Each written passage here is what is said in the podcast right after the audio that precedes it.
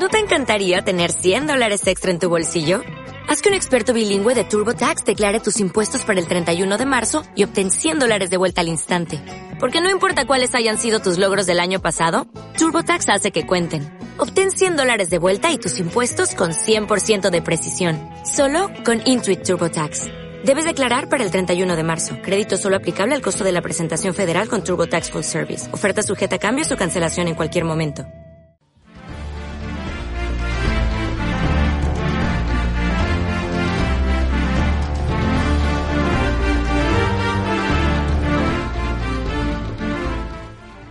Hola a todos y bienvenidos a la tercera parte del podcast Fútbol y Videojuegos. ¿Qué puede salir mal?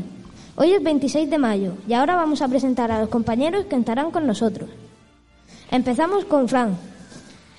Hola. ¿Qué tal, Andrés? Hola, bien. También está Fabio. Hola, ¿qué tal? Y por último, Daniel. Bien. Hasta aquí las presentaciones. Enseguida empezamos con las secciones de hoy. Primero, la sección de Fran. Story about a little guy that lives in a blue world. And all day and all night, and everything he sees is just blue, like him inside and out. Bueno, Fran, cuéntanos de qué va tu sección. Hola, buenas tardes. Pues bueno, como continuación al anterior podcast, voy a comentar más curiosidades sobre el fútbol que seguramente tampoco conocíais. Atención a estas curiosidades que pueden ser más interesantes que las anteriores. Bueno, vamos con la primera. Jugando al fútbol en el 206 a.C. El primer juego que se asemeja al fútbol de la asociación en la historia es el juego chino Kuju. Era bastante parecido al actual, pero con matices diferentes. Jugaban en un campo rodeado de paredes sin portería física ni portero, pero un balón, dos equipos y se metía gol metiendo el balón en una pequeña red. La, la historia del deporte se remonta a la dinastía Han. A lo largo de la historia se ha jugado a deportes similares, incluso en el Imperio Romano y Grecia, hasta convertirse en el que conocemos actualmente. Vamos con el siguiente. Partidos sin árbitros. Los árbitros no se utilizaron en partidos oficiales de fútbol hasta 1881. Es decir, si el fútbol profesional data de 1863, estuvieron jugando sin árbitro durante aproximadamente 20 años. Hasta entonces, los propios jugadores eran los encargados de controlar las incidencias durante el partido. Vamos, como cuando jugamos en el parque con los amigos, pues igual. Dime, Alejandro. Oye, ¿y cómo puede ser que no haya árbitros? Por ejemplo, si se estaba jugando una final, no creo que fueran muy fiables los propios jugadores, ¿no? Yo tampoco lo sé, pero no lo he descubierto. Ahora os diré algunos datos sobre Cristiano Ronaldo. Cristiano Ronaldo dos Santos Aveiro, más conocido como Cristiano Ronaldo, tiene la distinción de ser el único futbolista conocido en la historia en marcar un gol en cada minuto de un partido. En algún momento del partido metió el balón en la, en la red en el minuto uno y así a lo largo de sus minutos, a lo largo de su trayectoria. Aparte, es el único ganar, es el único jugador en ganar Liga, Copa y Supercopa en las tres, principales ligas, inglesa, española e italiana.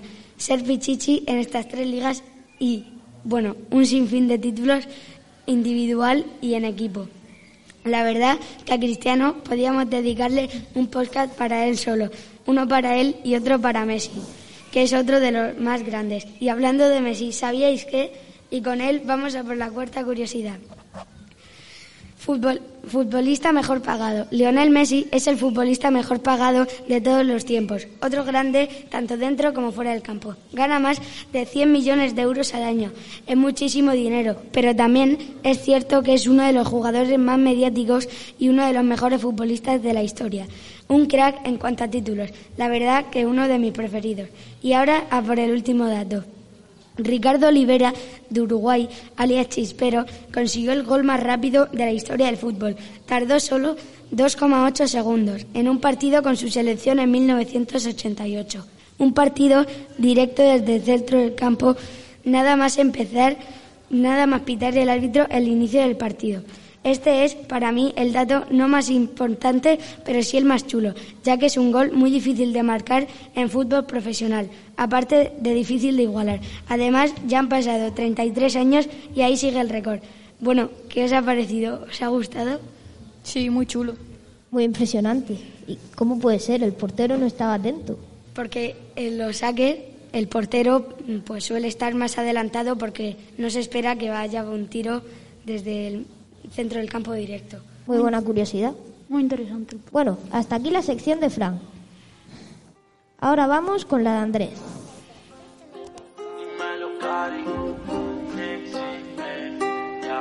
Si te va bien todo el mundo te quiere, no confío en nadie porque soy así. Si te ven en mala no saben quién eres, por eso en la vida En los podcasts anteriores os he estado hablando de juegos de fútbol, pues hoy os vengo a hablar sobre el más conocido del baloncesto, la NBA 2K. Eh, NBA, NBA Mobile 2K se sacó para móviles el 18 de diciembre de 2018, siendo así causando un gran impacto en los juegos de baloncesto. Empiezo, yo principalmente os vengo a hablar del modo historia, que es el más conocido y por el que más famoso se, se hizo. Eh, empiezas en el que tú tienes que elegir un equipo y te hacen unas pruebas para saber cómo vas a ir. Después eliges tu posición y ahí empiezas a hacer entrenamientos hasta que juegas un partido de prueba. Cuando lo completas, eh, sigues jugando y empiezas la liga. Normalmente no juegas muchos partidos porque, claro, eres un nuevo en el equipo. Pero mientras que vas haciendo más cosas para tu equipo, más vas jugando hasta que consigues ser titular. Eh, te puedes comprar atributos eh, como, por ejemplo, tener más triples, más, más mates y un montón de cosas más. Eh, normalmente, si tú, por ejemplo, juegas de base, pues tendrás más, más triples y menos mates. Pero si, por ejemplo, juegas de, al poste, pues tendrás más probabilidades de meter un mate. También puedes jugar cosas como zapatillas o puedes comprar cosas como zapatillas o puedes comprar los atributos directamente. Después de partidos, ¿sí, Alejandro? Oye, ¿y en el fútbol hay un calzado especial? ¿En el baloncesto también? Normalmente se suelen utilizar las zapatillas conocidas como Jordan en honor al jugador Michael Jordan, en las que son suela totalmente plana, no como en fútbol que tienen tacos. Pues, mientras que sigues eh, avanzando, puedes clasificarte a los playoffs y así, pues, hasta que, por ejemplo, se haga el 2040 y sea tu hora de retirarte. Pues bueno, hasta aquí la sección de Andrés. Ahora vamos con la de Daniel. Hoy querría hablaros de una cualidad de Nintendo y esa cualidad es su creatividad. Esto quiere decir que, por ejemplo, Nintendo nunca repitió proyectos anteriores. Se pre- prefiere arriesgarse a repetir otras cosas. Esto, comparado con otras compañías, es muy poco. Porque, por ejemplo, Sony vio que triunfó con su mando de la PlayStation 1 y al final todos los mandos han sido iguales. Xbox eh, también hizo eso, solo que ella literalmente como que le da igual bastante todo su diseño, así que se quedó en lo mismo. También esto quiere decir que las otras compañías casi no inventan nada nuevo, cuando Nintendo lo inventa todo. Bueno, no todo exactamente, pero lo que quiero decir es que las otras compañías se remiten a imitar a Nintendo casi todas las veces. ¿Sí, Andrés? O sea, técnicamente Nintendo es la pionera de las consolas, ¿no? Mm, podría conocerse así. Más bien sería la pionera de las consolas más exitosas. Me podría decir que está entre las más grandes, ¿no? Sí. Ahora la sección de Fabi. estoy porque sabe cómo soy. Su gato no le da, entonces me llama y voy. Pide que le haga de todo, todo, todo. Mientras yo me pico otro coco, coco, coco. Y arranco el toque rock. que Mientras fuma en el baile la rompe. Le doy un beso pa' que ella se monte. Sin saber por qué no tiene compe. Eh. Hola, continuando la serie de Rocket League, hoy os vengo a hablar de los DLCs. Los DLCs son colaboraciones que hace Rocket League con diferentes compañías, ya sean de películas, coches, etcétera, etcétera. La- los DLCs más famosos han sido la colaboración que han hecho con Nissan, sacando el Nissan Skyline, y con la película de Batman, sacando dos tipos de Batmóviles diferentes.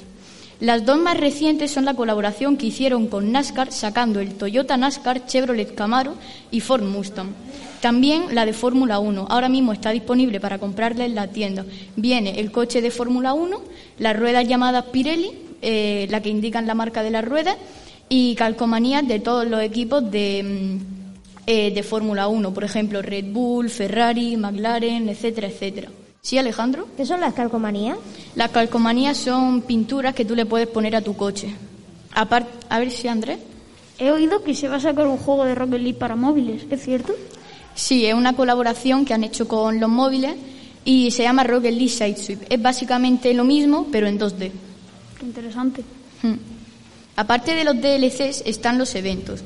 Los eventos pueden ser colaboraciones o no. En los eventos tú vas completando desafíos y te pueden dar diferentes cosas, calcomanías, ruedo- ruedas, incluso drops. Que los drops son las cajas del juego, que al abrirlas te puede tocar cualquier objeto de cualquier rareza.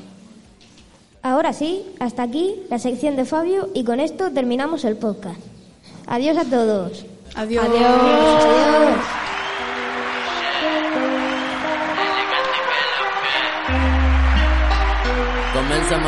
se me calienta el pico. Vamos encapsulados para ciento y pico. Dame más pa' pica, perro, que yo los pico. Y pa' las mujeres bien chorras, bien rapidito. Y la hago que mueva cintura, agarrada la cadera. Pa' meterle con locura, yo la verdadera. Si quieres hacer travesura, bellacera, se